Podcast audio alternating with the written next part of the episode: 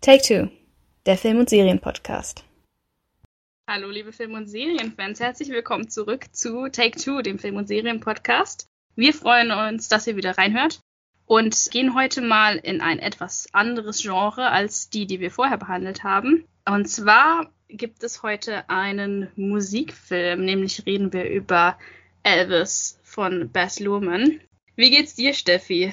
Hast du auch seit dem Film die ganze Zeit Elvis-Musik im Kopf laufen? ähm, ja, also ich muss sagen, ich kannte mich vorhin noch nicht so ganz mit, mit Elvis aus. Also ich, wie soll man sagen, ich kenne natürlich die Klassiker, aber mit der Person Elvis hatte ich vorhin noch nicht so viel zu tun. Und ist jetzt nicht so, dass bei mir die Elvis-Playlist äh, läuft. Aber ich fand den Film schon sehr eindrücklich und weiß jetzt auf jeden Fall mehr als, als vorher und weiß die Künstlerfigur Elvis deutlich mehr zu schätzen. Ja, und, und die Musik ist natürlich auch ein absoluter, sind natürlich auch absolut Klassiker. Also wir sind zum Beispiel mal, als wir in der 10. Klasse ein, ein Musical aufgeführt haben vom Musikkurs aus, haben wir tatsächlich auch ähm, Jailhouse Rock damals performt. Das, das war ganz witzig, das hat mich daran irgendwie so ein bisschen zurückerinnert. Nicht schlecht für jemanden, der schon seit 50 Jahren tot ist. Also Auf jeden muss, Fall. Ich muss sagen, ich habe seitdem, äh, also zumindest krasse Elvis-Ohrwürmer, wobei das auch kein Wunder ist bei der ähm, enormen Beschallung, die man in dem Film kriegt. Das ist nämlich ein, zu größten Teilen ein Musical. Wie war denn deine Einstellung, bevor du in den Film gegangen bist? Warst du, ähm, hast du dich gefreut oder dachtest du dir, ey, noch ein Biopic über den Musiker hatten wir jetzt nicht schon genug? Also ich habe mich schon, schon gefreut. Ich stehe dem ganzen äh, Biopic ähm, bezüglich Musikern eigentlich sehr offen gegenüber. Ich habe ja gerade schon gesagt, ich nutze das dann auch immer so ein bisschen, um, auch wenn die natürlich nicht ganz originalgetreu sind und auch viel dazu gedichtet wurde und viel weggelassen wurde. Aber ich nutze das dann immer so ein bisschen, um mich, um mich weiter zu, zu bilden. Und ich hatte mit den letzten Biopics sehr viel Spaß. Ähm, zum Beispiel mit Bohemian Rhapsody und Rocketman ich weiß, du hast auch den Bruce Springsteen, glaube ich, gesehen, wenn ich richtig bin. Ich ja noch nicht und ich habe mir auch Wobei der, da ging es nicht um Bruce Springsteen, da ging Ach so, um seine okay. Musik. Okay, na jedenfalls, ich hatte mir auch vorgenommen, Aretha noch mehr anzuschauen, weil ich es eben auch wichtig finde, dass auch schwarze Musiker ihre eigenen Filme bekommen und nicht nur weiße. Habe ich aber noch nicht geschafft. Aber nichtsdestotrotz war ich dem Film sehr aufgeschlossen gegenüber, hatte jetzt aber auch nicht die ganz großen Erwartungen. Ich bin eher da reingegangen, weil du gesagt hast, Steffi, wir müssen unbedingt über den Elvis-Film reden. Ja, das stimmt. Ich habe mir den Elvis-Film tatsächlich gewünscht, als wir überlegt haben, was für Podcast wir diesen Monat machen wollte, war das so das Ding auf meiner Liste, was ich gerne sehen wollte, weil ich, ähm, ja, ich fand einfach die Idee sehr spannend, dass Baz Luhrmann jetzt praktisch nach neun Jahren wieder zurückkommt, einen neuen Film gemacht hat. Zwischendrin hat er ja nur The Get Down gemacht, also eine, eine Serie auf Netflix, aber eben kein Film seit The Great Gatsby. Und dann dachte ich mir so, oh, ähm, das allein fand ich schon, war schon ein Grund für mich reinzugehen. Und dachte ich, also Baz Luhrmann macht das Leben von Elvis. Das kann eigentlich nur geil werden. Und äh, dementsprechend war dann auch mein Enthusiasmus äh, recht hoch. Und ähm, ich freue mich sehr, dass Steffi sich bereit erklärt hat, heute mit mir diesen Podcast über den Film zu machen. Ich freue mich auch. Wir hatten ja auch gesagt, dass wir ein bisschen ja mal abseits des Mainstream-Kinos unterwegs sein wollen, wobei der Film natürlich immer noch von einem großen Studio und einem großen Regisseur ist. Die richtig kleinen Filme müssen wir dann mal zu einem anderen Punkt angehen, aber es ist ähm, mal ein bisschen was anderes. Ich denke, wir, ähm, ich weiß nicht, ob wir groß heute Spoiler-Time machen sollen, weil ich glaube, man kann ganz gut um, über den Film reden, ohne viel zu spoilern, aufgrund der Tatsache, dass es ja ein Biopic ist ist relativ klar, wie die Geschichte abläuft. Es geht halt um Elvis. Wir werden im letzten Teil noch ein bisschen mehr auf den Plot eingehen. Da kommen dann wahrscheinlich Spoiler, aber ja, wenn ihr den Film noch nicht gesehen habt und nicht gespoilert werden möchtet, seid ihr, glaube ich, bei uns auf der sicheren Seite. Das hast genau. du sehr schön gesagt. Danke, danke. Das manchmal kommt mir einfach so die Eingebung.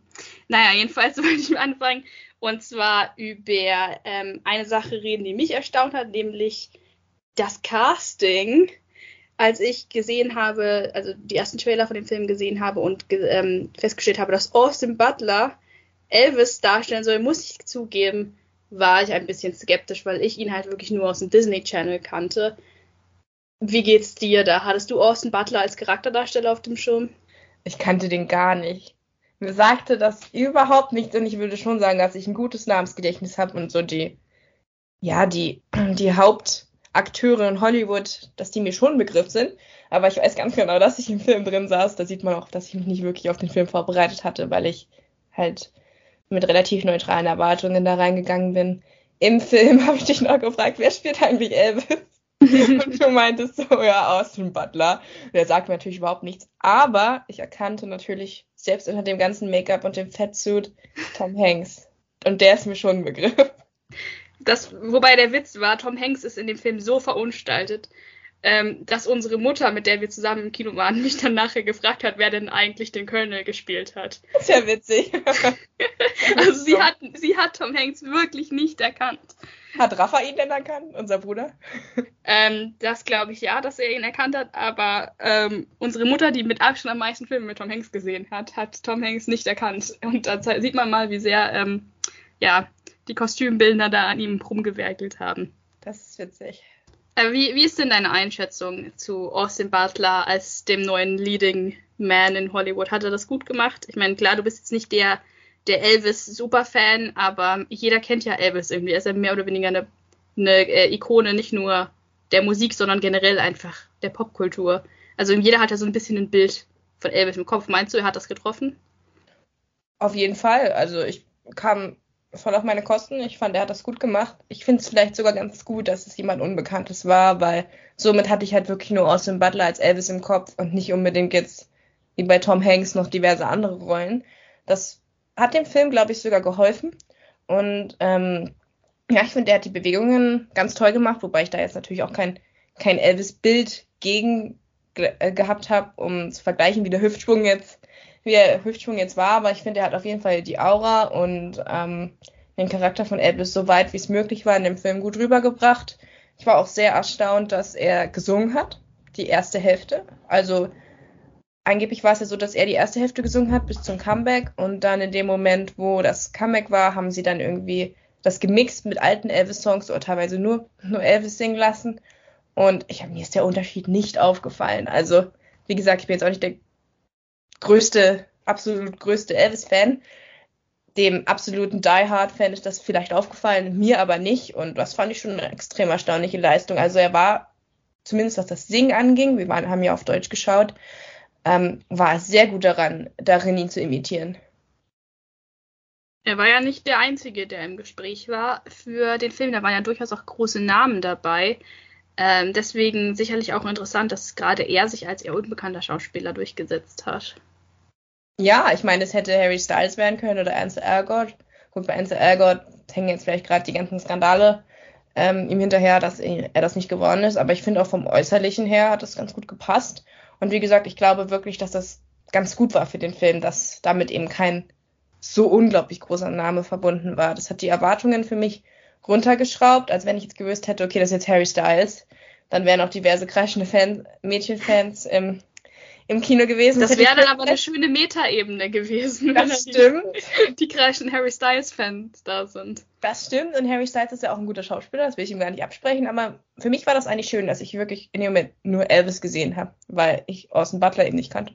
Jetzt kenne ich ihn aber und ich, wie gesagt, ich finde auch, er hat das gut gemacht. Das ist übrigens eine lustige Sache oder eine Sache, die ich an dem Film schön fand, war, dass gezeigt wurde, dass es hauptsächlich Frauen war, die praktisch die die Geburt des Rock'n'Rolls begleitet haben, weil nämlich bei den Elvis-Konzerten ja überwiegend Frauen waren und das ähm, ja Elvis ursprünglich vor allem bei Frauen beliebt war, was ja ähm, die, die unglaubliche Kaufkraft zeigt, die weibliche Fans haben und die auch bei solchen Künstlern wie Harry Styles dann zu, zu Kraft tritt. Also das fand ich, fand ich ganz witzig, dass halt ähm, ja ohne die weiblichen Fans, die Elvis angeschmachtet haben, gäbe es vielleicht heute keine moderne Rockmusik. Das fand ich ganz lustig in dem Film. Wobei Elvis ja auch durchaus auf das männliche Geschlecht gewirkt hat. Da gab es ja auch ein paar interessante Szenen, wo man das auch gesehen hat. Ja, Cody Mac Smiths Charakter war, McPhees Charakter war ja ganz, ganz begeistert. Ganz angetan von Elvis und er war nicht der Einzige. Aber egal, das führt, das führt jetzt zu weit. Wie würdest du denn also die Leistung insgesamt einschätzen? Es gibt ja Leute, die schon den Oscar fordern für Austin Butler. Findest du, das ist zu viel des Guten? Also ich glaube, da müssen wir noch abwarten. Wir sind jetzt in der Mitte des Jahres. Die Oscars werden Ende Februar oder Anfang Februar verlieren. Wir sind jetzt im, im Juli, Juni. Also da, da kommen noch einige andere Contender. Und ähm, deswegen, da würde ich jetzt noch abwarten, was dieses Jahr noch mehr geliefert würde. Aber momentan fand ich also wenn ich jetzt momentan bewerten würde, würde ich ihm schon eine Nominierung geben, aber es gibt einfach noch nicht so viel vergleichbares Material. Das wird dann Ende des Jahres kommen. Aber ja, klar, also eine Nominierung, finde ich, könnte, könnte man schon, schon springen lassen. Kommt halt, wie gesagt, darauf an, wie sich die, die Konkurrenz schlägt. Und wir haben halt wenig Vergleichspotenzial, ne? Also wir wissen jetzt nicht, ist das Awesome Butlers beste Rolle, die er jemals gespielt hat und jemals spielen wird. Da kann man nur abwarten. Ich glaube nicht, dass es der Oscar wird, einfach weil dafür könnt ihr euch vielleicht mal unseren Oscar-Podcast noch angucken, die Academy eben auch nach anderen Richtlinien bewertet. Also oftmals geht es darum, wer hat schon viele Nominierungen, wer ist jetzt gerade dran.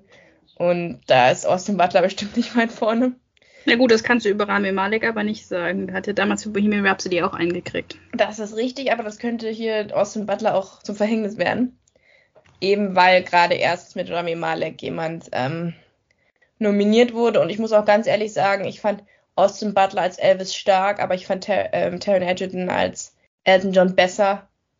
Auch schon allein, ähm, weil mir der Film auch ein bisschen besser gefallen hat, aber ich fand seine Leistung noch etwas stärker und er wurde nicht mal nominiert. Also ich persönlich glaube nicht, dass, dass das was wird, aber also nach dem nur, äh, momentanen Erkenntnisstand würde ich ihn schon nominieren. Also ihn auf jeden Fall mehr als Tom Hanks, aber da kommen wir gleich nochmal drauf zurück. Genau, Tom Hanks ist ähm, ja ein großer, großer Name und auch eine große Überfigur, die praktisch über dem Film äh, steht. Wir können kurz über ähm, den Film an sich reden. Es ist ja, wie der Name schon sagt, eine Elvis-Biografie, aber aus der Sicht erzählt von seinem langjährigen Manager, der Kölner Tom Parker, der von Tom Hanks gespielt wird, wie gesagt, kaum zu erkennen. Und der so ein bisschen als der Erzähler fungiert und dann auch immer mal wieder die vierte Wand durchbricht und mit dem Publikum redet und versucht so ein bisschen uns seine Sicht der Dinge aufzudrängen und halt vehement darauf beharrt, dass er Elvis nicht in die Tablettensucht und in den Tod getrieben hat, sondern dass er eigentlich der Gute ist. Weißt du, woran mich das erinnert hat? Richard der Dritte? Nee, aber an Amadeus. Ja. Weil das ist eigentlich ein Amadeus-Film. Ich weiß nicht, ob ihr den kennt, ist auch schon, schon ein bisschen älter. Ich das glaub, ist eigentlich ja. der ursprüngliche Musikerfilm. Genau. Oder? Ich glaube, das ist 2002 oder so. Wir haben den damals im, zuerst schon wieder in der Schule geguckt. Ich glaube, der ist noch älter. Ist der nicht aus den 80ern, der Amadeus-Film? Kann sein, dass der. 80ern. Ja, du hast recht. Der, ist der hat, der hat, alt. ich habe geguckt, der hat richtig abgegriffen damals bei den Oscar-Verleihungen. Der hat irgendwie Mhm. fünf oder sechs Oscars bekommen. Also der war extrem erfolgreich. Und daran hat mich das Ganze erinnert. Nämlich ähm, dieses, nur dass der Unterschied ist, dass Salieri ja die ganze Zeit sagt, ich habe äh, Mozart mehr oder weniger umgebracht. Und hier ist es halt umgekehrt. Aber wir sehen eigentlich einen Film aus der Sicht des Bösewichts. Also der Sicht von demjenigen, der ähm, als Bösewicht dargestellt wird in dem Film. Und das, daran hat es mich irgendwie extrem erinnert. Ich weiß nicht, ob du auch so solche Assoziationen hattest. Ja, jetzt wo du es sagst, sehe ich eindeutig die Parallelen zu dem Amadeus-Film. Ich hatte das nicht ganz auf dem, dem schon, weil der Film ist ja, wie gesagt, schon aus den 80ern und dementsprechend. recht. Ich habe gerade geguckt, der ist aus den 80ern. es, ähm, Vielleicht wurde der 2002 nochmal neu aufgelegt, aber warum, das jetzt, warum ich das jetzt so im Kopf hatte als Zahl. das ist natürlich möglich, ja, weil das war natürlich ein sehr erfolgreicher Film damals. Aber da stimmt, da geht das so los mit dem Musiker-Biopic, ne? Da sieht man durchaus gewisse Parallelen zwischen Mozart und Elvis und halt, ähm, ja, Salieri und Parker halt als Erzähler. Mich hat es auch ein bisschen an das Hamilton-Musical erinnert, was ja auch größtenteils aus der Sicht von Hamiltons Mörder Ja. ähm, geschrieben äh, ist. sowohl Hamilton als auch Amadeus sehr sehenswert. Ja. Ja, ja, das auf jeden Fall. Aber zurück, zurück zu Tom Hanks. Er ist halt wirklich diese Überfigur und was halt auch dazu führt, dass man äh, von Elvis anfangs im Film gar nicht sieht. Es gibt diese extrem pompöse Opening-Sequence, wo da wirklich von, von Richard Strauss bis zum Jahrmarkt alles rausgefeuert wird, was irgendwie geht. Halt, man kennt ja Baz Luhrmanns Stil. Also er geizt da nicht mit den Effekten und ähm, macht dann auch kleine Citizen Kane-Referenzen und so. Also er, er, er spielt da wirklich so ein bisschen mit seinem Publikum. Und dann halt diese Überfigur noch Tom Hanks, halt in mehrerlei Hinsicht, nicht nur, dass halt dieser Manager Elvis ganzes Leben gestaltet, sondern dass er dann halt auch noch von Tom Hanks, dem absoluten Superstar, gespielt wird. Fandest du den Ansatz gut? Weil ich kenne auch, also ich habe viele Kritiken gelesen, die das kritisiert haben. Und die fanden, dass man eigentlich von Elvis nicht so viel gesehen hat in dem Film. Ja, das muss man vielleicht kritisieren. Also nicht die Tatsache, dass der Rahmen war, dass Tom Parker das erzählt. Wie gesagt, das fand ich auch in Amadeus damals sehr gut und ähm, das hat mich auch hier nicht gestört. Aber die Tatsache eben, dass Elvis die ersten 30 Minuten praktisch nur singt und nicht mal zu Wort kommt. Wir erfahren in der ersten Hälfte des Films relativ wenig über Elvis Charakter, seine Motivation, seine Träume, seine Wünsche. Er bleibt relativ blass als Figur. Da könnte es dann eben auch kranken für Austin Butler, was seine Oscar-Chancen angeht. Und ähm, es ist zumindest in der ersten Hälfte ein absoluter Tom Parker-Film. Wir sehen, wie Tom Parker eben Elvis entdeckt, wie er ihn dann dazu pusht, wie er ihn zum Weltstar macht und ähm, wie Elvis dann da teilweise auch drunter leidet, aber es eben auch mit sich machen lässt. Und uns wird immer wieder präsentiert, wie Tom Parker, Colonel Parker eben ähm, Elvis beeinflusst hat und gleichzeitig werden uns eben auch seine Schwächen serviert und wir sollen ihn als Bösewicht sehen, auch wenn die Person selber das bestreitet. Und da lässt sich schon die Frage stellen, ob wir es hier nicht mit einem Colonel Parker-Film zu tun haben und nicht unbedingt mit einem Elvis-Film, zumindest in der ersten Hälfte. Ich weiß nicht, wie hast du das so gesehen? Hat dich das gestört? Ich fand es überraschend, sagen wir mal so. Ich habe mit einem größeren Fokus auf Elvis gerechnet nach den Trailern und äh, habe erst im Nachhinein dann ähm, durch, durch äh, unsere gemeinsame Recherche dann mitgekriegt, dass sicherlich auch ein Teil des Filmes auf einer Biografie über Colonel Parker basiert. Was man einfach merkt in dem Film, dass es hauptsächlich um ihn geht und dass Bess Lerman irgendwie mehr an seiner Figur interessiert war als an Elvis, was ich interessant fand. Weil, wie gesagt, ich hatte halt gedacht, ne, Bess Lerman, der, der Regisseur, der halt ähm, wirklich sehr, sehr pompöse, pathetische bunte Filme macht, dachte ich, ja, der hat ja in Elvis absolut sein, seine Muse sozusagen gefunden. Das passt ja wirklich äh, wie Faust aufs Auge. Und dann macht er einen Film über den Manager von Elvis. Ja, man hätte ja auch sagen können, man, ähm, man geht noch mehr auf die komplexe Beziehung zwischen den beiden. Also, dass wir quasi wirklich diese Beziehung in den Vordergrund stellen. Aber so war es ja auch nicht. Also, es war wirklich, im Fokus stand eigentlich der Colonel. Zumal auch der Colonel, Colonel etwas blass geblieben ist. Es wird dann zwar angedeutet, er heißt eigentlich gar nicht äh, Colonel Parker, er kommt auch nicht aus Amerika. Und es gibt auch gewisse ähm, Sachen, Vorfälle in seiner Vergangenheit, äh, die durchaus ihn äh, nochmal in ein anderes Licht rücken, die man hätte ansprechen können, aber tatsächlich erfahren wir ja fast nichts über seine Vergangenheit. Er taucht einfach in diesem Spiegelkabinett irgendwann auf und dann ist er halt da. Naja, also ähm, was zum Beispiel die internationale Tour angeht, die Elvis nie in seinem Leben getätigt hat. Das liegt ja schon daran, unter anderem, dass der Colonel halt keinen Pass hat und nirgendwo anders hin, hinreisen kann. Also es spielt schon immer wieder so ein bisschen seine, die Rolle seiner Vergangenheit wird immer wieder angedeutet, auch gegenüber Elvis. Ja, da, da steckt irgendwas dahinter, dass er, dass der Colonel so tickt, wie er tickt. Aber eine wirklich große Rolle spielt es nicht, weil dann kommt eben die zweite Hälfte des Films oder zwei Drittel des Films, wo dann eben versucht wird, Elvis Leben abzuhaken. Dann bleibt dann eben nicht mehr so viel Zeit für den Colonel. Also es vom Fokus her hätte man sich, glaube ich, ein bisschen entscheiden müssen. Also sie versuchen irgendwie so jede Geige zu spielen, aber es klappt nicht so ganz. Also einerseits versuchen sie den Colonel so ein bisschen zu beleuchten, das bleibt aber oberflächlich. Dann wollen sie Elvis Leben zeigen, zum Beispiel, dass er aufgewachsen ist und ähm, die Klassenunterschiede zum Beispiel für ihn kein so großes Problem darstellen. Er hat auch viele äh, schwarze Musiker als Freunde. Ähm, auch das bleibt ein bisschen blass. Also irgendwie hätten sie sich hier in der Schule hätte man gesagt, man hätte sich vorher vielleicht hinsetzen sollen und die genaue Fragestellung für die Hausarbeit sich überlegen sollen, weil manchmal weiß der Film nicht so wirklich, was für ein Film er sein will. Das ist ein guter Punkt. Es ist teilweise zu sehr Colin Parker-Film und dann wieder zu sehr Elvis-Film und die Mischung ist nicht ganz ausgewogen. Ja, bevor wir dann auf den, die Handlung so ähm, detailliert eingehen, wir hatten ja gesagt, das machen wir entgegen unserer normalen Struktur dieses Mal zum Ende wollte ich noch ein bisschen über den Film an sich reden, weil es ist ja schon ein besonderer Film. Auf und jeden Fall. Auf jeden Fall auch durch die Tatsache, dass ähm, Bess Luhrmann ja, wie gesagt, neun Jahre Pause gemacht hat und ähm, das jetzt mehr oder weniger schon fast sein Comeback in Hollywood ist. Und wer jetzt da reingeht und denkt, ah, der sieht einfach irgendwie eine langweilige Dokumentation über Elvis Leben, der wird natürlich äh, groß überrascht sein von dem, dem ganzen Stil und der Aufmachung dieses Films ist das natürlich nicht. Also es hebt sich sogar noch von den anderen Musikfilmen ab. Man Gott kann, sei Dank.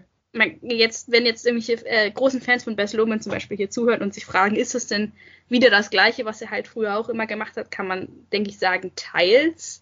Es sind viele Leute dabei, die halt immer dabei sind. Er hat so seine Lieblingsschauspieler, die immer wieder auftauchen, Richard Roxburgh oder David Wenham. Ich fand. David Wenhams, David Wenhams Auftritt besonders großartig, muss ich sagen, als Hank Snow, dieser Country-Musiker. Fand ich großartig. Ich habe ihn nicht erkannt. Und ich, ich, habe den Herrn Ringe bestimmt 25 Mal gesehen, aber ich habe David Benham nicht erkannt.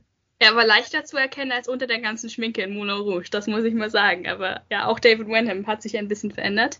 Aber generell siehst du halt wieder ähm, die Creme de la Creme des australischen Kinos, gibt sich die Ehre in dem Film und ja, auch die, die äh, Musik sei an der Stelle noch erwähnt, äh, die hat Elliot Wheeler gemacht, der ja auch schon in The Get Down den, den, ähm, den Soundtrack gemacht hat. Übrigens einer der besten Soundtracks, den es gibt zu Netflix-Serien, unbedingt immer reinhören. Und auch schon die Musik zu The Great Gatsby.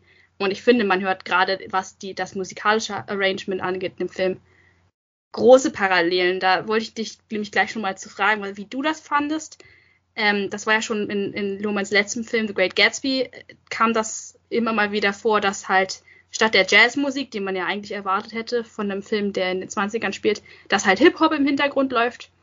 Und auch hier in dem Film wird halt Elvis mehr oder weniger modernisiert. Du hast dann halt äh, Moneskin, die Elvis-Musik spielen oder andere Cover, die darunter gelegt werden, Remixe, äh, moderne Musik ja, halt dieser, dieser gewisse Anachronismus der modernen Musik in, mit Elvis ähm, alten Liedern vermischt. Ich, ich weiß nicht so recht, was ich persönlich davon halten soll, weil ich mir halt denke, muss man Elvis wirklich cool machen? Hat Elvis das nötig? Aber vielleicht wirkt das ja auf dich, ähm, dich komplett anders. Zunächst muss ich einmal meine Liebe für äh, The Great Gatsby hier klarstellen. Es ist einer der wenigen Klassiker in der Schule, die ich gerne gelesen habe, die ich wirklich gut fand. Und ich mochte auch den Bas, ähm, den Bas Lerman-Fan äh, dazu mit Leonardo DiCaprio und Tobey Maguire. Ähm, und das hat mich damals in dem Film nicht gestört, weil für mich die Musik in The Great Gatsby nicht so eine große Rolle spielt. Klar, sie machen die ganze Zeit Party, aber ja, das ist nicht das, worum es in dem Buch geht. Hier hingegen war es mir an manchen Stellen ein bisschen viel, weil es eben um den Musiker Elvis geht und ich finde schon, dass Elvis Musik genug Strahlkraft ha hat, um sie ein bisschen mehr in den Mittelpunkt zu rücken, als das hier der Fall war. Klar, wir haben ja schon gesagt, Austin Butler singt auch selber und es gibt auch viele Songs von Elvis, die in dem Film drin sind, wenn auch nicht alle großen Hits, wenn ich mich richtig erinnere. Aber an manchen Stellen fand ich das mit den Remixen auch ein bisschen zu viel. Es ist mir aber auch nicht so groß aufgefallen wie jetzt vielleicht dir oder ganz großen Elvis-Fans. Aber ich finde, wie du schon sagst, man muss nicht unbedingt Elvis cool machen. Also da reicht ja schon das ganze Visuelle, was uns präsentiert wird in dem Film und ähm, worüber wir gleich auch noch sprechen werden. Das reicht völlig, um dem Ganzen einen modernen Anstrich zu geben. Ja, wie gesagt, also ich hätte jetzt nicht, hätte ich jetzt nicht gebraucht, hat mich jetzt aber auch nicht unglaublich gestört. Wie war das bei dir? Ich kann mir vorstellen, dass es dich schon mehr gestört hat als mich. Ich mag Elvis sehr gerne, deswegen wollte ich halt in diesen Film gehen und deswegen hat es mich auch ein bisschen teilweise gestört, dass halt Leute, also Coverversionen seiner Songs verwendet wurden. Da, ähm, das hätte ich jetzt nicht gebraucht. Es gab aber auch Sachen, da fand ich die Musik sehr gut eingesetzt. Ich fand zum Beispiel die, die Szene, wo er Trouble gesungen hat, großartig. Bei diesem, diesem Konzert wo dann ähm, sie vorher gesagt haben, er darf auf gar keinen Fall wackeln und nicht mal den kleinen Finger bewegen und dann singt er Trouble und die Menge rasselt komplett aus. Das fand ich toll, die Szene. Manchmal war es mir ein bisschen zu viel. Zum Beispiel zieht sich durch den Film, dass immer wieder Suspicious Minds verwendet wird als Thema, um Elvis ähm, ja Gefangenheit, seine Ausweglosigkeit in dieser ähm, in diesen Knebelverträgen, in die sein Manager ihn da reinsteckt, zu zeigen. Und dann, als dann das vierte Mal Code in the Trap kam, dachte ich mir auch so, okay Leute, wir haben's kapiert. Elvis steckt in der Falle. Ihr müsst jetzt nicht zum vierten Mal Suspicious Minds ihn singen lassen. Da war mir das dann doch ein bisschen zu viel Holz. Aber, aber ja, generell fand ich, fand ich es okay. Manchmal war es ein bisschen zu viel, aber so kennt man halt bei Sloman-Filme. Manchmal trägt er halt sehr dick auf. Was ich sehr interessant finde halt an dem Film ist, wie du gerade schon gesagt hast, es ist ja eigentlich ein Film über Musiker, aber ich finde nicht, dass die Musik so im Vordergrund steht. Also, ich weiß nicht, mich hat das Visuelle viel mehr interessiert als die Story oder, oder die Musik oder sogar die schauspielerischen Leistungen. Ich weiß auch nicht. Also ganz, ganz interessant, weil zum Beispiel bei ähm, Rocketman war ich natürlich sehr an den, den Songs von Taron Egerton interessiert. Und ja, hier irgendwie war es anders. Das kann ich gar nicht genau so das Gefühl beschreiben, aber irgendwie war ich nicht so in der Musik drin, was natürlich schlecht ist, wenn es um Elvis-Film geht. Ich würde jetzt behaupten, dass es daran liegt, dass halt ein Teil der Musik nicht Elvis war, aber oder dass halt einfach, ja, der Musik nicht so der Raum gegeben wurde zu wirken, weil sie halt unter dem ganzen Visuellen äh, erdrückt wurde. Man kann natürlich auch nochmal an der Stelle erwähnen, dass der Film visuell wirklich sehr eindrucksvoll ist. Ja, dazu also, würde ich auch gerne noch was sagen. Kinofans sind da sicherlich, ähm, sicherlich äh, sei der Film ähm, ans Herz gelegt. Ich fand gerade die, äh, die Kamera sehr gut von, von Mandy Walker, die es wirklich dann in einigen Szenen schafft, praktisch den Original Elvis wirklich einzufangen, auch wenn ich finde, dass Orson Butler ihn jetzt nicht so ähnlich sieht. Aber ich weiß nicht, wie es dir ging, an dieser einen Stelle, wo er ähm, am Klavier sitzt und Are You Lonesome Tonight singt. Da ist er ganz alleine irgendwie im Hotel und die Kamera leuchtet, das Licht leuchtet ihm so ins Gesicht und die Kamera hält so drauf. Und die Schatten sind so gut äh, eingesetzt in der Szene, dass du wirklich denkst, da sitzt der echte Elvis, weil das wirklich, wirklich, wirklich gut gemacht ist. Also äh, Props in die Kamera an der Stelle. Ja, die Szene ist mir auch in Erinnerung geblieben. Ich finde, sie hat viel besser als Suspicious Minds diese Einsamkeit auch eingefangen. Mhm. Die ist ja wirklich mit der Kamera in dem Moment einzufangen gilt. Und ja, das ist eine der, der Szenen, die mir in Erinnerung geblieben sind. Ähm, ich weiß auch gar nicht, ob das der richtige Elvis war oder Austin in dem Moment, der gesungen hat, aber es war, war echt schön. Ich glaube, das war tatsächlich Austin an der Stelle, aber ich bin mir nicht ganz sicher. Aber ja, stimme dir zu. Zu viel Suspicious Minds in dem Film. zu viel, äh, Visuelles, darüber kann man sich streiten. Ich will mal zuerst deine Meinung dazu hören. Hat dich das teilweise gestört? Gerade so die erste halbe Stunde ist ja überfrachtet mit Special Effects. Das ist jetzt interessant, weil ich würde sehr gerne deine Meinung hören, aber ich versuche mal den Anfang zu machen. Ähm, ja, du, ich kann hier mal den Anfang machen. Ja, ich habe nur das Gefühl, ich rede immer zu viel. Aber egal. Ich liebe den Stil von Baz Luhrmann, das sei an der Stelle mal gesagt. Ich bin ein großer Fan von Moulin Rouge und von seinen anderen Filmen. Und ähm, dementsprechend fand ich auch die Sachen, die er sich hier teilweise wieder einfallen lassen hat, einfach großartig. Ich liebe diese Comic-Sequenz, wo man ähm, sieht, dass der junge Elvis seinen Look ähm, nach einem Charakter aus den Shazam-Comics gemacht hat. Das finde ich großartig. Und ähm, auch sonst hat er wirklich einige, da hat er sich wirklich was einfallen lassen. Ähm, ich finde, wichtig ist halt, mit welcher Einstellung du rangehst. Wenn du da reingehst, sag ich mal, du bist ein etwas älterer Mensch, hast noch Elvis Karriere verfolgt und möchtest jetzt gerne einen Film über deinen Lieblingsmusiker sehen. Und dann kommt dir irgendjemand mit Comic-Sequenzen und äh, die Kamera wirbelt die ganze Zeit rum und alles bunt und überall Feuerwerk, dann bist du vielleicht ein bisschen, ich weiß nicht, befremdet. Wenn du aber einen, einen guten, äh, visuell interessanten Film sehen möchtest, dann geh auf jeden Fall rein in Elvis, würde ich sagen. Oder das ist bei mir genau das? das Gleiche, ja. ähm, ich bin nicht der größte Fan von Biopics ähm, Gerade wenn diese unglaublich, klingt jetzt blöd, aber dröge sind. Also, und da gab es ja viele in den letzten 20 Jahren, also zum Beispiel Capote oder so. Das sind, sind bestimmt ganz tolle Filme mit unglaublichen schauspielerischen Leistungen. Da, wie gesagt, da will ich gar nichts schmälern oder so. Aber ich weiß nicht, wenn ich da, da kann ich mir, wie gesagt, auch eine Doku auf ZDF angucken. Du guckst das relativ oft, oder? Den Kanal. Ich will das jetzt nicht zu sehr mobben, aber ist halt nicht meine Art von äh, Spaß haben und Zeit, Zeit zu verbringen. Gleichzeitig lerne ich aber trotzdem gerne neue Sachen und dann sind so Biopics von Künstlern halt total, total interessant, weil in den letzten Jahren es eben dazu übergegangen ist, dass ähm, da ein bisschen was daran ausprobiert wird. Und so war es auch in diesem Film. Also die, es gab super schnelle Schnitte, ähm, bunte, schillernde Farben, teilweise wurde der Bildschirm irgendwie dreigeteilt. Man wusste gar nicht so wirklich, wo soll man hinschauen. Dann war, war schon wieder der nächste Schnitt. Es war ähm, sehr viel Splitscreen, ja. ja. Es gab besondere Übergänge. Das hat mich irgendwie so ein bisschen an eine PowerPoint in jüngeren Jahren erinnert, wenn man in der Schule so jeden Special-Effekt beim Übergang der Folie Stimmt. ausprobieren will. Und dann ist es einfach zu viel. Mir wurde jedes Mal gesagt, ich habe zu viel. Es ist nicht wissenschaftlich genug.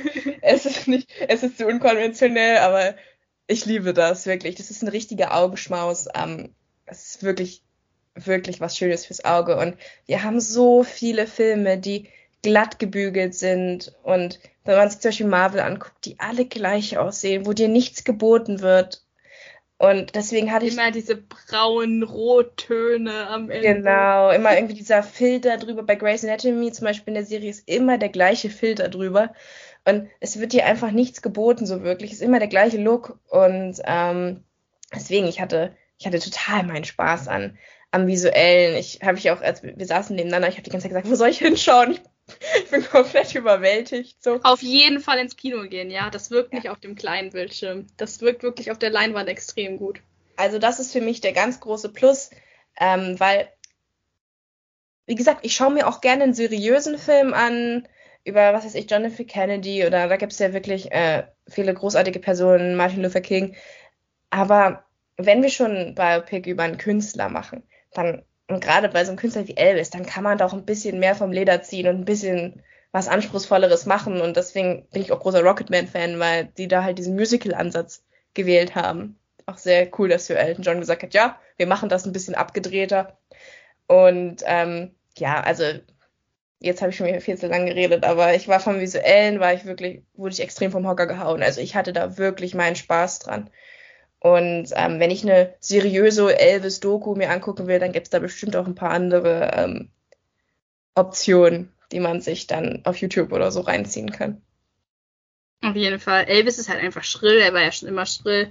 Und ich finde, da, das passt, habe ich ja schon gesagt. Das passt einfach gut, wenn du dann diesen Stil hast äh, von einem, einem, von einem Regisseur, der auch immer leicht over the top ist. Und dann hast du da Elvis mit seinen äh, Rocker-Glitzerkostümen und seiner Haartolle und ach, das, das passt einfach gut. Die Kostüme Manchmal, waren auch, auch gut, fand ich. Die Kostüme waren super. Wie gesagt, teilweise durch die Kamera, durch die, die Mischung aus Make-up, Kamera, Licht, haben sie es wirklich geschafft, Austin Butler in Elvis teilweise zu verwandeln. Ist recht beeindruckend gewesen, muss man sagen. Ähm, kann ich wirklich nur, nur lobend hervorheben. Wie gesagt, wir hatten, wir haben es ja schon ein paar Mal angesprochen, man kann sich darüber streiten, ob da nicht, ähm, ob da nicht tatsächlich ein paar komplexere Schichten von dem Charakter Elvis, ein paar Layers einfach ähm, dann dem Visuellen zum Opfer gefallen sind. Darüber kann man sicher reden. Aber jetzt rein von der filmischen Machart, wie gesagt, das ist Geschmackssache. Es gibt sicherlich auch Leute, denen das zu viel ist, aber ich fand's ich fand's super. Ich hatte meinen Spaß. Würdest du denn sagen, dass ähm, es sind ja nun neun Jahre vergangen seit Gatsby, da ähm, sich da groß was verändert hat? Nun ist es ja auch ein anderes Genre. Ne? Vorher Literaturverfilmung, jetzt kommt mal ein, ein Musikerfilm. Findest du, dass da große Veränderungen waren zwischen den Filmen oder dachtest du sofort wieder, ah ja, klar, Best Luhrmann-Film, er, er schlägt wieder zu? Ich weiß nicht, ob du mich das jetzt fragen kannst, weil ich mich mit Bas und jetzt vorher auch nicht so gut ausgekannt habe. Ich glaube, Great Gatsby ist tatsächlich der einzige Film, den ich von ihm gesehen habe. Moulin Rouge bin ich irgendwie noch nie zu gekommen. Ich weiß nicht, da kannst du vielleicht gleich mal was sagen, wie, wie du da findest, wie die Ähnlichkeiten sind. Aber ja, ich finde, es ist, wie du schon gesagt hast, ich finde es nicht ganz vergleichbar, weil ich fand, Gatsby hat einen ganz, ganz schönen Look, hat ganz schöne Farben aber es ist natürlich, also von Schnitten her auch überfrachtet, aber nicht so wie der Elvis-Film hier.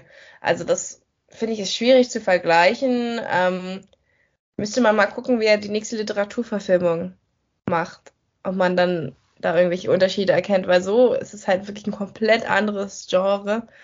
Und ja, man, also man hat schon die Handschrift wiedererkannt. Ne? Das kann man, kann man schon sagen, wie du schon sagst, diese anachronistischen Elemente ne, mit der Musik oder eben wie, er das Visuelle teilweise, was für, für einen Ansatz er da wählt. Aber ich finde jetzt nicht, dass es gleich ist. Ich kann jetzt aber auch nicht sagen, dass ich da wirklich eine Entwicklung kenne, weil es eben jetzt der erste Film nach neun Jahren ist. Da muss man jetzt mal schauen, wie so die nächsten Projekte sind, falls ein nächstes Projekt kommt.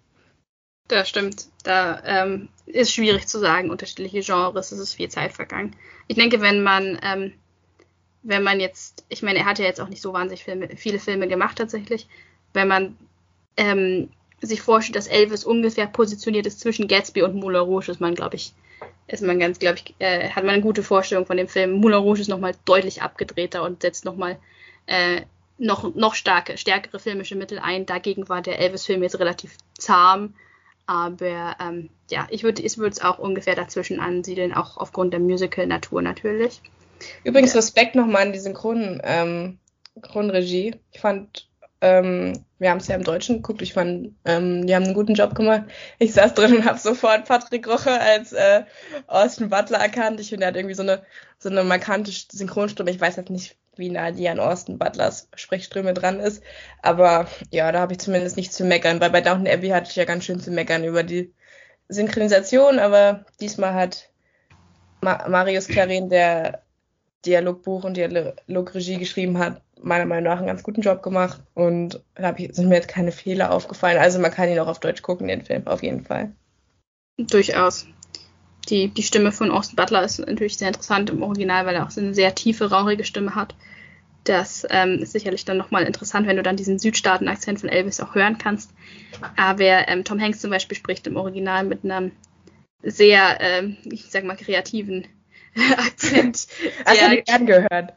Ich habe ich hab halt mir ähm, extra noch ein paar Videos äh, angeguckt, um es halt vergleichen zu können. Und also ja. Da Kann man machen, Version. aber muss man nicht. Der klingt vermutlich mehr, der Deutsche klingt vermutlich mehr Deutsch oder Holländisch als Ja, ich glaube auch.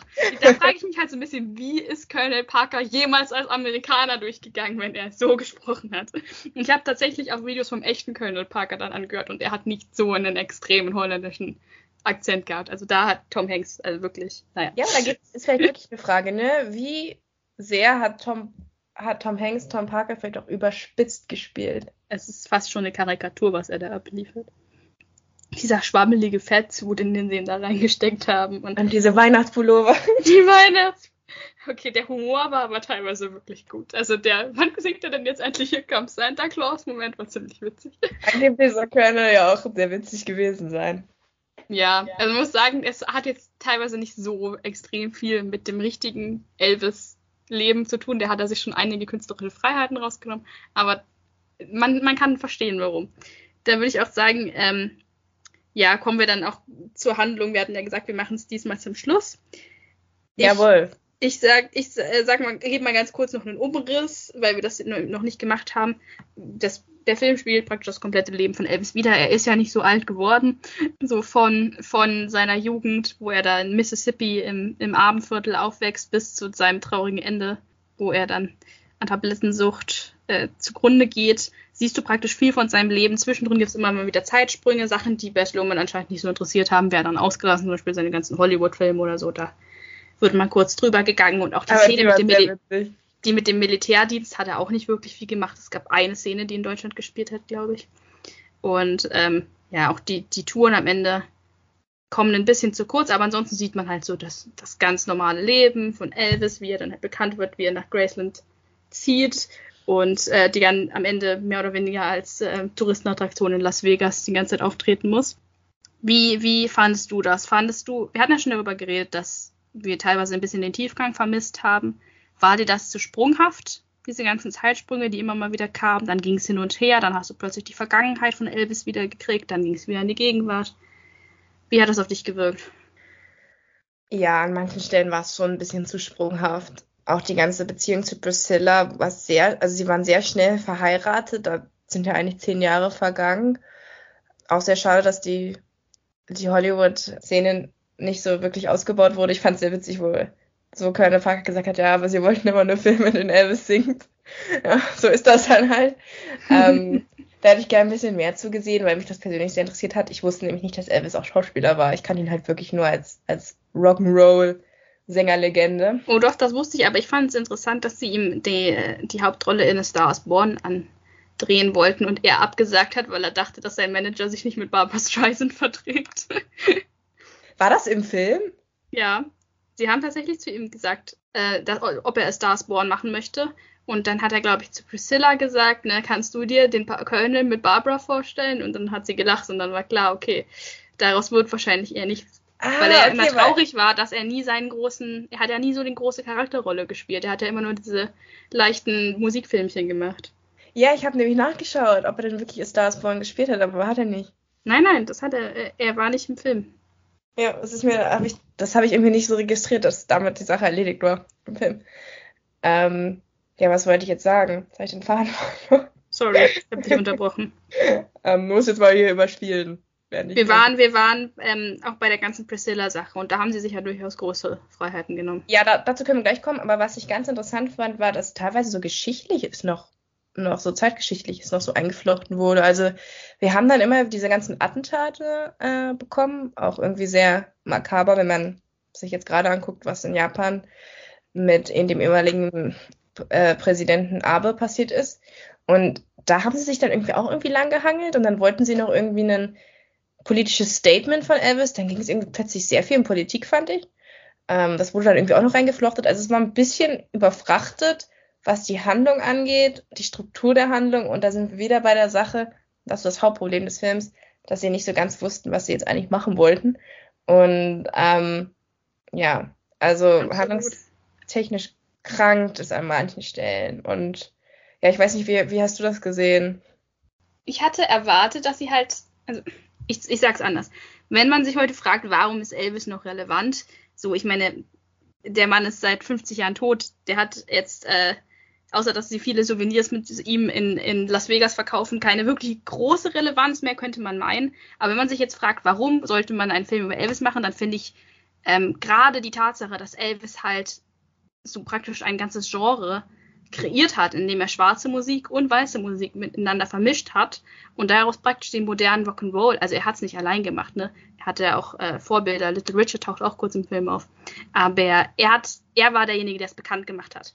Und das fand ich zum Beispiel großartig. Am Anfang dachte ich mir so, yes, zeigen Sie, wie er da ähm, bei einer Gospelmesse mitmacht und wir sehen, wie er die Beale Street langläuft und ähm, ja, dann schwarze Bluesmusik hört und, und man merkt wirklich, was das mit ihm macht und wie ihn das erfüllt und dass halt Elvis auch dann, dann wirklich kämpfen muss gegen, gegen krassen Rassismus gegenüber, ähm, klar, anderen Musikern, aber dass er das auch indirekt zu spüren bekommt, weil dann halt Leute sagen, wie kannst du mit dieser schwarzen Musik auftreten, du bist doch ein weißer Junge, schäm dich, äh, das ist ja totaler Sittenverfall. Das fand ich, war in der ersten Hälfte des Films extrem präsent Genau, also es hatte einen extrem politischen Anstrich ja, Also diese Rassentrennung war auch ein Thema. Dann wird MLK ermordet und Elvis ist halt wirklich betroffen, weil es ist ja in seiner Heimatstadt in Memphis passiert. Und dann wird das einfach weggewischt sozusagen und dann geht es weiter mit Musik. Oh, und dann wird Bobby Kennedy ermordet. Ja, dann ist Martin halt auch noch tot. Dann, dann geht das ganze Politische auf einmal mitten im Film über Bord. Elvis singt If I Can Dream.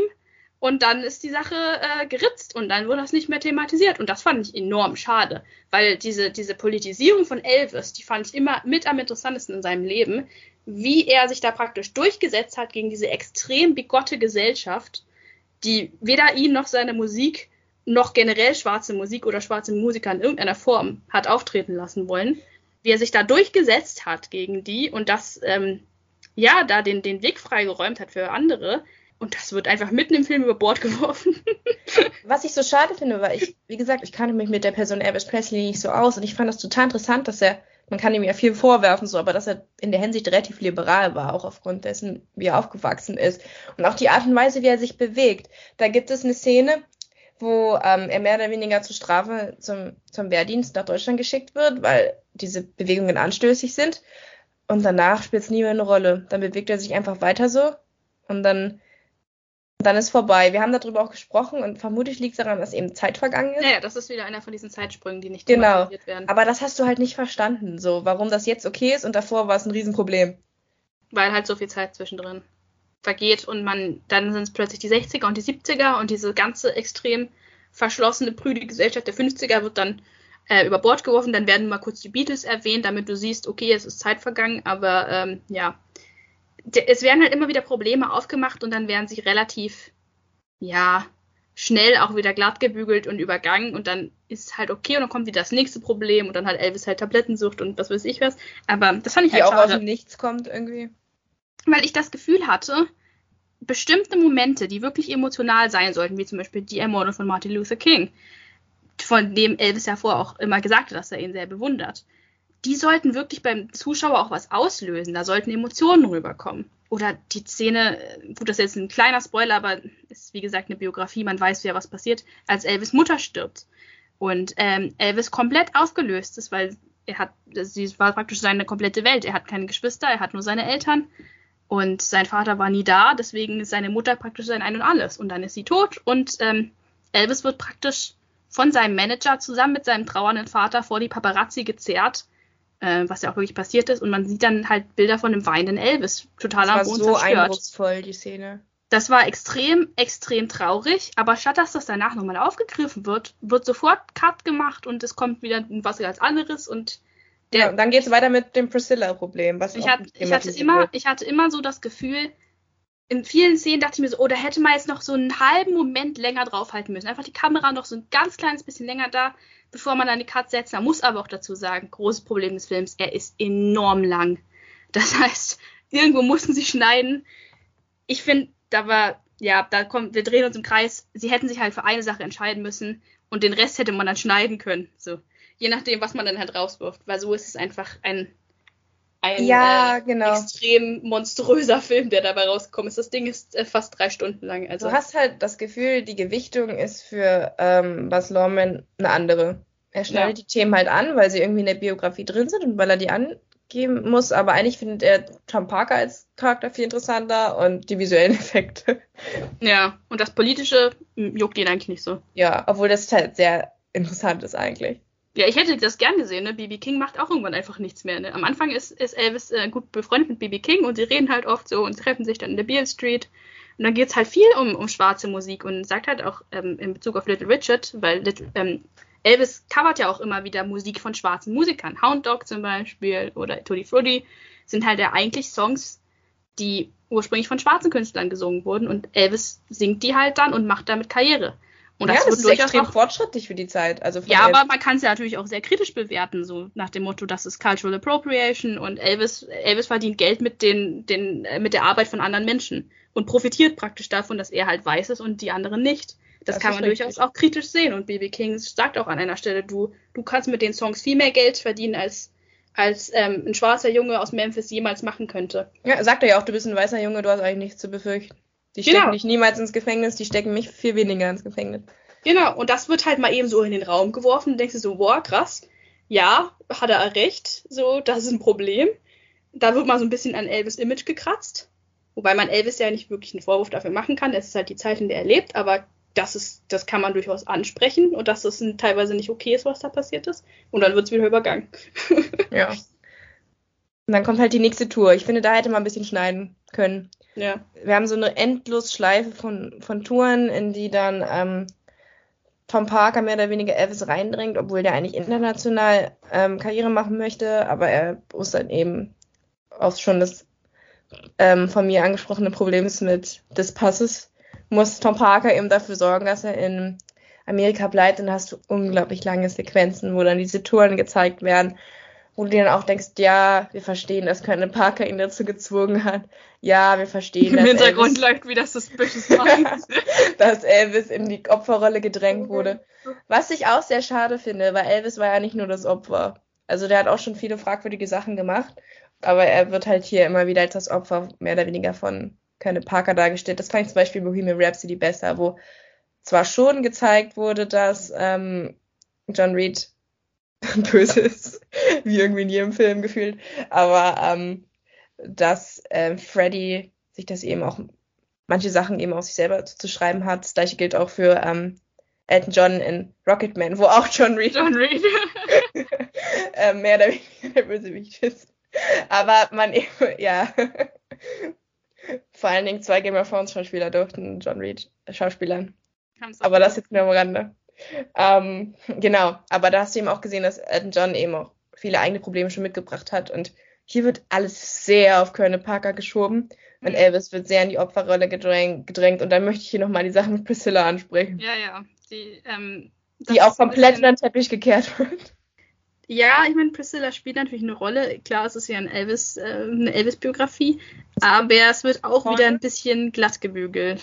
Olivia de Jong? Sie sagt mir leider gar nicht. Sie spielt jedenfalls Priscilla Presley. Und was vielleicht die normalen Menschen da draußen, die sich nicht so mit Elvis auskennen, nicht wissen, ist, dass Priscilla und Elvis eben einen sehr großen Altersunterschied hatten. Und dass er 24 war, als er sie kennengelernt hat und sie war erst 14 und das ist halt schon höchst problematisch. Und das wird halt komplett in den Teppich gekehrt. Sie, es gibt zwar die eine Szene, wo, ihre, wo sie dann sagt, ja, meine Eltern sind nicht so begeistert. Da äh, wäre ich auch nicht. Ähm, das kann ich komplett verstehen. Meine Eltern sind nicht so begeistert von dir. Ähm, ja, und dann eine Minute später sind sie verheiratet und das ist überhaupt kein Problem mehr. So gefühlt. Ich meine, es wird thematisiert. Elvis sagt ja an einer Stelle, wenn, wenn ich 50 bin und du 40, dann machen wir das und das. Aber da ist der Fokus auch mehr auf der Tatsache, dass Elvis niemals 50 Jahre alt werden wird und nicht so Ja. auf der Tatsache, dass er einen großen Altersunterschied zu seiner Frau hat. Und dir ist nicht ja- klar, dass sie 14 ist in dem Moment. Du denkst, Ja, ja, halt, was- sie ist sie 18 und er 28 oder so. Ja, du, du, also klar, man weiß ja, sie haben sich während des Militärdienstes kennengelernt und das wird doch alles so dargestellt, aber es wird nicht wirklich problematisiert, dass das, was Elvis da gemacht hat, ja, er hat halt mit einer Minderjährigen angebandelt. Auch wenn das eine andere Zeit war, kann man das ja durchaus aus heutiger Sicht kritisch bewerten, was damals passiert ist. Er hat sie gegroomt. Ja, man kann das schon als Grooming bezeichnen, was er da gemacht hat. Er hat sie ja wirklich dann mehr oder weniger miterzogen, bis er sie dann geheiratet hat. Also das ist, hätte man durchaus problematisieren können, passt dann aber halt nicht so in den Grundtenor des Films, der sehr Elvis positiv ist. Oder? Ja, genau. Es passt nicht in die Opferrolle, in die Elvis gedrängt wird äh, in mhm. dem Film. Er soll halt Elvis, der reagierende Part Genau, Elvis sein. hat praktisch keine Agency. Er wird immer nur rumgeschoben von anderen. Genau, er reagiert, aber er ist nie aktiv, mehr oder weniger. Und ähm, ja, das ist natürlich in der Hinsicht schlecht, weil ich finde schon, dass man es hätte ähm, thematisieren sollen, thematisieren müssen. Ja, aber spielt keine Rolle in dem Film. Die Ehe geht dann kaputt, kein Wunder. Also, wenn ich Priscilla gewesen wäre, hätte ich mich auch irgendwann verabschiedet. Zumal Priscilla sagt, die ganzen Frauengeschichten, mit denen Elvis dann, äh, die Elvis dann halt hat, das war nicht mal so ihr Problem, zumindest in dem Film, sondern eben die Tatsache, dass Elvis dann anfängt, Drogen zu nehmen ähm, und extrem abhängig wird, aber auch das wird kaum beleuchtet. Äh, die Abhängigkeit mit den Substanzen. Also, das spielt auch keine Rolle in dem Film. Es ist zu viel versucht, auf einen durchaus schon großzügigen äh, Zeitrahmen zu quetschen. Ja, dann fragst du dich halt, wo sind die 159 Minuten geblieben? So. Ja, wenn ich jetzt über den Film nachdenke, dann, ähm, also das ist jetzt kein Monumentalepos wie Lawrence von Arabien, wo ich wirklich weiß, was in diesen drei Stunden alles passiert ist. So, ja, dann im Herr der Ringe. Oder im Herr der Ringe. Da ist jetzt ähm, durchaus, ja, du hast, du hast schon recht, manche Montagen, manche längeren Sequenzen die ganzen, teilweise auch, es dauert ja ewig, bis die sich überhaupt begegnen, der Kölner und ähm, ja, Elvis. Auch zu lange. Eine schöne Sequenz, mit, wo sie da im Spiegelkabinett stehen. Natürlich nicht subtil, nichts in diesem Film ist in irgendeiner Form subtil, sondern es wird immer der Holzhammer rausgeholt. Aber es sind halt auch interessante Bilder, dann dieses Spiegelkabinett, wo er dann praktisch sich verirrt und dann sieht er halt überall diesen, diese Überfigur wieder stehen mit diesem Cowboy-Hut. Ja. Und wo sie dann im Riesenrad sitzen. Ja. Sorry, dass ich unterbrochen habe. Und das Pferd erst weiternehmen, wo sie dann den Deal haben. Also das sind schon diese ganzen, Bilder. Diese ganzen Karnevalsequenzen hat mich teilweise ein bisschen an hier ähm, Nightmare Alley erinnert. Nur, dass es deutlich weniger verstörend war. Aber ich bin kein Karneval-Fan. Also da hat mir Nightmare Alley wirklich auch den Rest gegeben. ja, aber da dann kam immer halt so dieses Bild von dem, dem Showman und dem Snowman, was in der deutschen Synchro jetzt nicht so gut funktioniert hat, aber man verstand es trotzdem irgendwie so ein bisschen, dass du halt diesen Conman hast, der die Leute blendet und ihnen das Geld aus der Tasche ziehst und zieht und das ist halt der Kölner und Elvis ist halt dann der, der sie ablenkt mit seiner Musik. Das fand ich echt ganz interessant als Bild so. Ich bin ja schon sehr gespannt, weil wir ja jetzt schon ähm, viel über Austin Butler und seine Karriere geredet haben, wie er sich denn dann in Dune Teil 2 machen wird. Also vielleicht sehen wir da jetzt hier den, den Anfang einer großen Karriere. Ich bin sehr gespannt, weil er übernimmt ja die Rolle, die Sting im alten Film gespielt hat. Ach wirklich? Das ja. wusste ich auch noch nicht. Das wird sicher ich ja Dune. Insofern mal schauen. Ich bin, ich bin sehr gespannt auf, auf seine Interpretation, wenn sie dann rauskommt. Ja, wer hat dich denn am meisten überzeugt von ähm, den Schauspielern? Wir haben ja jetzt, wie gesagt, einige Hochkaräter des australischen Kinos. Ich meine, Richard Roxburgh habe ich hat mich gefreut, ihn wieder zu sehen. Er spielt den Dad von, von Elvis. Oder ähm, auch, ähm, ich mochte auch Calvin Harrison Jr. sehr gerne, der BB King gespielt hat. Wer hat dich denn besonders überzeugt? Ich mochte es, äh, Duncan Montgomery aus Stranger Things zu sehen, als Steve Binder, der dann im Tonstudio da Elvis Comeback zusammenmischt. Das fand ich ganz witzig. David Wenham wieder zu sehen, It's always a thrill. so großartig, wie er mit dieser Klampe stand. Bier ernst, diese Country-Songs daraus. Ich ja. fand das so witzig. Dave Wenham als der alte Snow und Cody Smith McPhee als der neue Snow, äh, der, der, junge Snow, ist ja sein Sohn, spielt er mhm. seinen Sohn. Äh, extrem witzig. Und äh, er wird dann auch einfach vom Körper mehr oder weniger aussortiert. Ja. Und ähm, ja, aber ich fand am besten schauspielerisch fand ich einfach Austin Butler, weil es ist ein Zwei-Mann-Film, das muss man mehr oder weniger sagen, nämlich Tom Hanks und Austin Butler. Und ich fand Austin Butler da ähm, überzeugender als Tom Hanks. Deswegen würde ich sagen, für mich der Breakout-Star des Films. Hm. Ja, auf jeden Fall. Ich war auch wirklich positiv überrascht. Er hat aus diesem wirklich schwierigen Drehbuch, was teilweise ihm auch nicht so viel gegeben hat, nee, groß was rausgeholt. Und ähm, ich fand gerade die emotionalen Szenen, deswegen hätte ich mir halt mehr davon gewünscht, wie er da auf der Treppe sitzt in Graceland und Priscilla geht. Oder was mich auch richtig betroffen gemacht hat, war ähm, am Ende, als dann er sich von seiner Tochter verabschieden muss, weil jeder, der getrennte Eltern hat, kennt dieses Gefühl, wenn dann deine Zeit beim einen Elternteil vorbei ist und dann wieder zum anderen Elternteil rübergeschoben wirst. Ja, und dann, dann hat, hält dann halt das Auto am Flughafen und dann muss dann die kleine Lisa zu ihrer, ihrer Mama rüberlaufen und Elvis sitzt dann noch da am Fenster und winkt. Und das, das war einfach tief traurig. Und dann kommt noch, noch seine Ex-Frau und sagt, du musst unbedingt jetzt in Therapie, das mit der Drogensucht und so, mit die Tablettensucht, das geht so nicht weiter. Das, das waren halt wirklich, das sind harte Momente, ja. Da, das ja. ist wirklich, das ist wirklich heftig. Da schluckst du erstmal. Und da äh, hätte ich gern noch mehr von gesehen. Einfach, dass so ein bisschen diese ultimative Zerstörung von Elvis, wo er wirklich dann am Ende ja nicht mal mehr auf die Bühne konnte, weil er nur noch zugedröhnt war. Ja, und komplett äh, verfettet auch dann. Also er nimmt ja extrem zu. Ja, ja. Nicht mehr so mit seinem sexy, attraktiven Image. Kann er nicht mehr so punkten am Ende. Auch diese, diese, das wird ja immer wieder gesagt, die Liebe zu den Fans hat ihn umgebracht. So, da hätte ich mhm. auch gerne mehr gesehen, weil das sagt zwar mal der Colonel, vermutlich um sich selber aus der Schuld zu stehlen, aber ähm, es würde mich schon interessieren, wie, wie Elvis bzw. Austin Butlers Charakter, weil es ist ja nicht der richtige Elvis, dazu gestanden hat in dem Film. Ne? Also wir sehen immer wieder, okay, er hat dann verschiedene Frauen und so, aber er äußert sich nie wirklich darüber, was ihm jetzt das Publikum gibt, was er daraus zieht, wie wichtig ihm das ist. Also kann ich mich zumindest nicht dran erinnern. Die Szene, die mich am meisten gefesselt hat, ist die in dem Kleiderschrank, wo seine Mutter stirbt. Und ich fand, ich hat auf ganz vielen verschiedenen Ebenen ähm, funktioniert. Nehmen wir dieses Bild, Elvis will sich verstecken vor der Welt und der Körner kommt rein und zieht ihn wieder raus. Und ähm, ja, es war, war toll geschauspielert von Austin Butler und gleichzeitig hast du auch dieses, weiß ich nicht, diese Dollarzeichen schon wieder in, in Tom Parkers Augen gesehen, die du die ganze Zeit irgendwie siehst. Und wie kaltherzig er diesen Jungen dann da rauszieht und vor, vor die Presse stellt. Äh, also das war so die Szene, die mich am meisten irgendwie berührt hat, weil ich fand halt, dass die Intention von, von beiden Charakteren in dem Moment sehr gut dargestellt wurde. Dass du, wie gesagt, diesen kalten, berechnenden ähm, Tom Parker hast, der, der natürlich nicht mit nach Deutschland kommt und das Kind da alleine hinschickt. Also, was heißt das Kind? Der ist 24, aber den jungen aber Mann. Aber er ist jetzt nicht so der Selbstständigste. er ist nee. schon ziemlich, ja, ziemliches Muttersöhnchen. Auf jeden Fall. Und ähm, definitiv.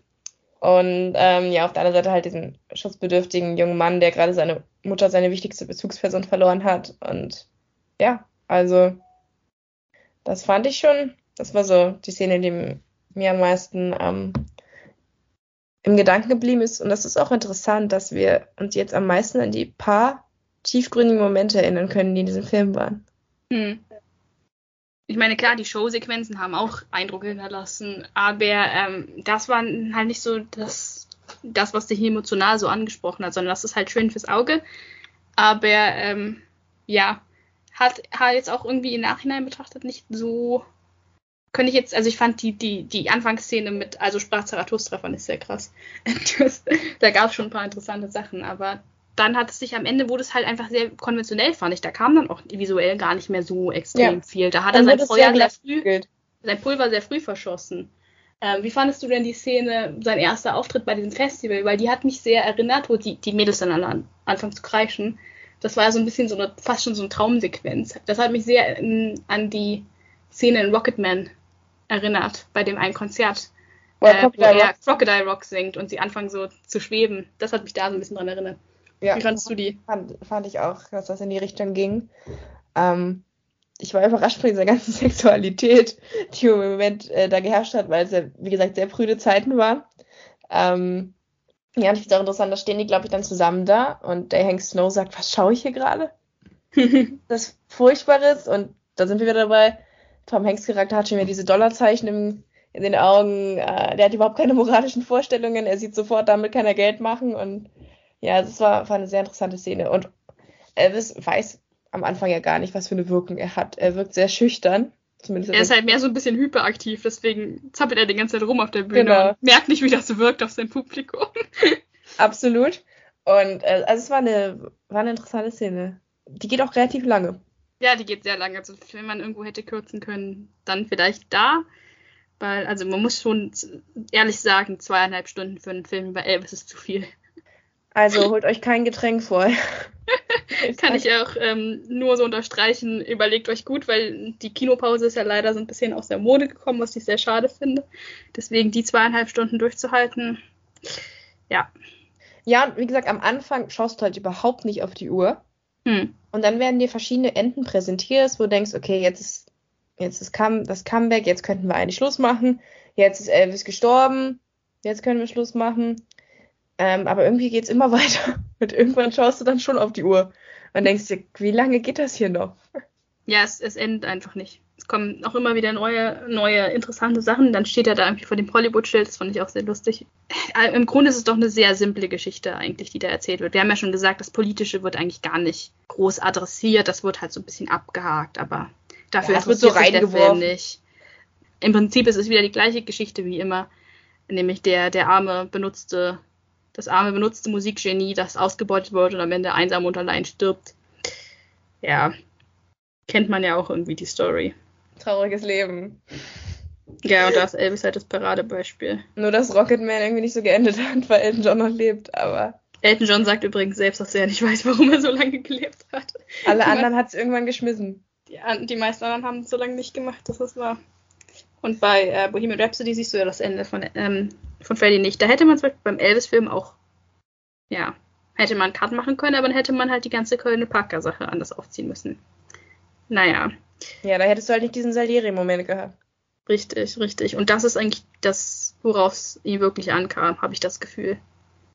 Ähm, Ja, so, er ist großer Elvis- kleiner Parker-Fan. Elvis Familiensache. Ich meine, sein Dad macht am Ende auch gar nichts mehr.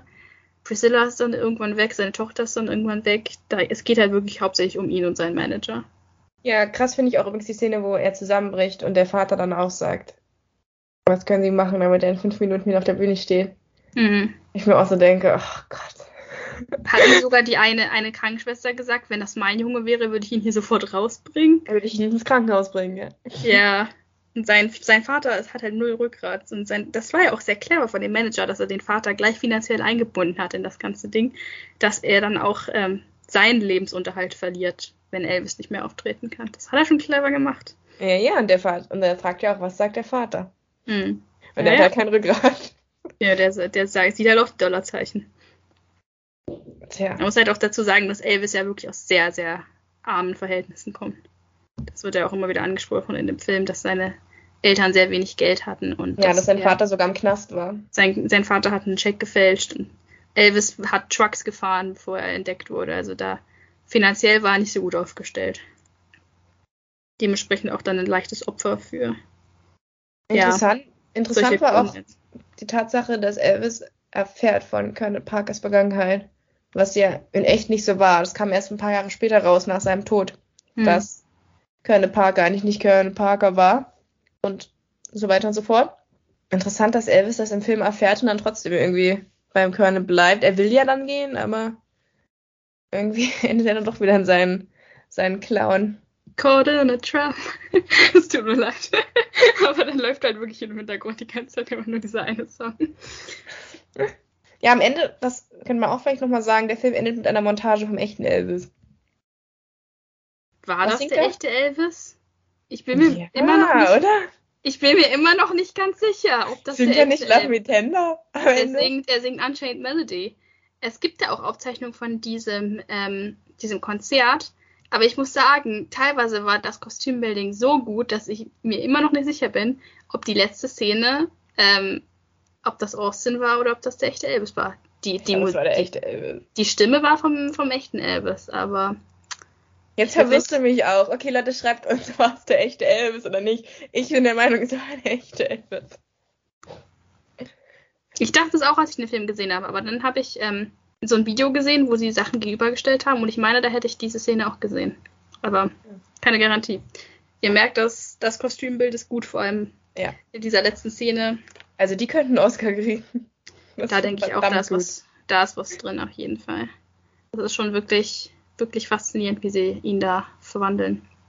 Ja, was ist denn, was ist denn dein Fazit zu dem Film? Würdest du ähm, sagen, äh, nur für Elvis-Fans geeignet oder würdest du den Film auch so empfehlen?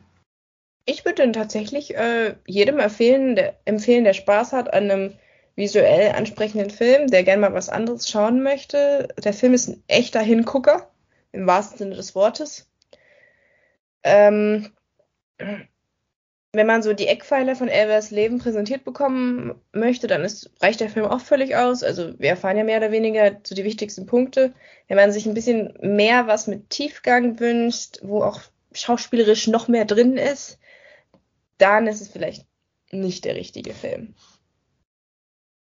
Ja. Wie viele Sterne wird es dem geben? Hm, schwierig. ich finde es auch schwierig. Zwischen sechs und sieben. Ja, bei der. Eher sechs, glaube ich. Ich bin, ich bin auch dabei, ich tendiere mehr in Richtung sieben. Aber das, ähm, ja. Ich, man muss auch immer unterscheiden zwischen, hat mir der Film gefallen oder finde ich, war es ein guter Film. Weil es gibt Filme, die sind unfassbar gut gemacht. Ich sag mal zum Beispiel Schindlers Liste. Die, da hast du aber keinen Spaß, wenn du die siehst. Du sollst ja auch ja. keinen Spaß dabei haben und du weißt auch nicht, ob du die noch mal ein zweites Mal gucken würdest, aber es sind halt gut gemacht. Und das hier ist jetzt sicherlich kein Meisterwerk, aber ich würde mir den auch locker noch ein zweites und drittes Mal angucken. Weißt du, was ich meine? Also, auf jeden Fall. Der Entertainment-Faktor ist halt gegeben, auf jeden Fall. Du hast Spaß, wenn du den siehst. Und ich finde, du musst eine dritte Kategorie nämlich aus, aufmachen, ist, mit welchen Erwartungen bin ich persönlich reingegangen? Mhm. Ist es das, hab, erstmal habe ich Erwartungen oder habe ich keine? Und ist es das, was ich erwartet habe oder nicht? Und es ist genau das, was ich erwartet habe, nämlich visuell ein absolutes Feuerwerk. Und ich hatte keine Erwartungen und dementsprechend kommt der Film bei mir gut weg. So. Wenn ich da mit komplett anderem Anspruch reingegangen wäre oder anderen Erwartungen und vielleicht nicht so auf diese, dieses visuelle Feuerwerk stehe, dann würde ich dem Film vermutlich nur drei oder vier Punkt Sterne geben. Aber so, hm. deswegen, also, es kommt halt immer darauf an, wie man Filme bewertet, wie du gerade schon perfekt gesagt hast. Ja, aber ich kann mir vorstellen, dass ähm, zu dem Film die Meinungen weit auseinandergehen werden. Dass es Leute gibt, die sagen, boah, bester Musikerfilm überhaupt. Weil handwerklich steckt da ordentlich was drin. Kann man, haben wir ja schon viel gesagt in dem Podcast, da wirklich Kamera, Musik, äh, Ton, Kostüme äh, wird da aus allen Rohren gefeuert. Aber äh, ich kann mir auch genauso gut vorstellen, dass die Leute sagen, zweieinhalb Stunden seid ihr wahnsinnig. Der Film hat vielleicht Handlung für eine halbe Stunde. Kann ich mir beides vorstellen. Es kommt wirklich auf die Erwartungen an und welcher, welcher Typ Filmschauer du bist. Deswegen, ähm, wenn ihr uns eure Meinungen zu äh, senden möchtet, wären wir sehr gespannt auf eure Einschätzung zum Elvis-Film. Ähm, unsere E-Mail-Adresse findet ihr in der, in der Podcast-Beschreibung. take22 at web.de. Wir sind immer, freuen uns immer über Zuschreibungen. Wir antworten auch in der Regel. Genau. Wir versuchen daran zu denken zu antworten. Oder lasst uns einfach eine kleine Bewertung da. Darüber freuen wir uns natürlich auch immer, wenn ihr mehr Content von uns möchtet. Genau, empfiehlt uns weiter, lasst uns ein Abo da. Wir freuen uns, wenn wir euren Geschmack treffen. Wir leben auch für eure Liebe, genauso wie Elvis. Richtig, das, das ist doch ein gutes Ende. Alles klar. Wenn, aber jetzt möchte ich noch gerne einmal eine Sache fragen. Ja. Wer glaubst du, hat ihn jetzt Elvis umgebracht? War er selber? Waren, waren wir die Fans? Steffi, wir wissen doch alle, dass Elvis gar nicht tot ist. Der lebt auf einer Südseeinsel zusammen mit Michael Jackson und allen anderen Leuten. Das ist doch bekannt. Ja, der, der Michael Jackson-Film fehlt noch. Irgendwann wird Elvis wiederkommen. Ich glaube fest daran. Ja. Aber wirklich, der, äh, der Michael Jackson-Film fehlt noch. Der würde extrem polarisieren. Ja. Ähm, welche großen fehlen uns denn noch? Der Beatles-Film, hm. naja, wir hatten halt Yesterday, aber. Ja, Yesterday ist mehr so wie der Bruce Springsteen-Film, ja. Äh. Kommt bestimmt auch noch. Wenn sich dieses Genre mit den Musikfilmen ähm, erstmal etabliert hat, dann. Gerne auch, auch mal schwarze Musiker oder. Und ja. Frauen. genau. Das, da, da kommt halt wirklich nur Aretha. ja, da kann noch mehr gehen. Richtig. Okay.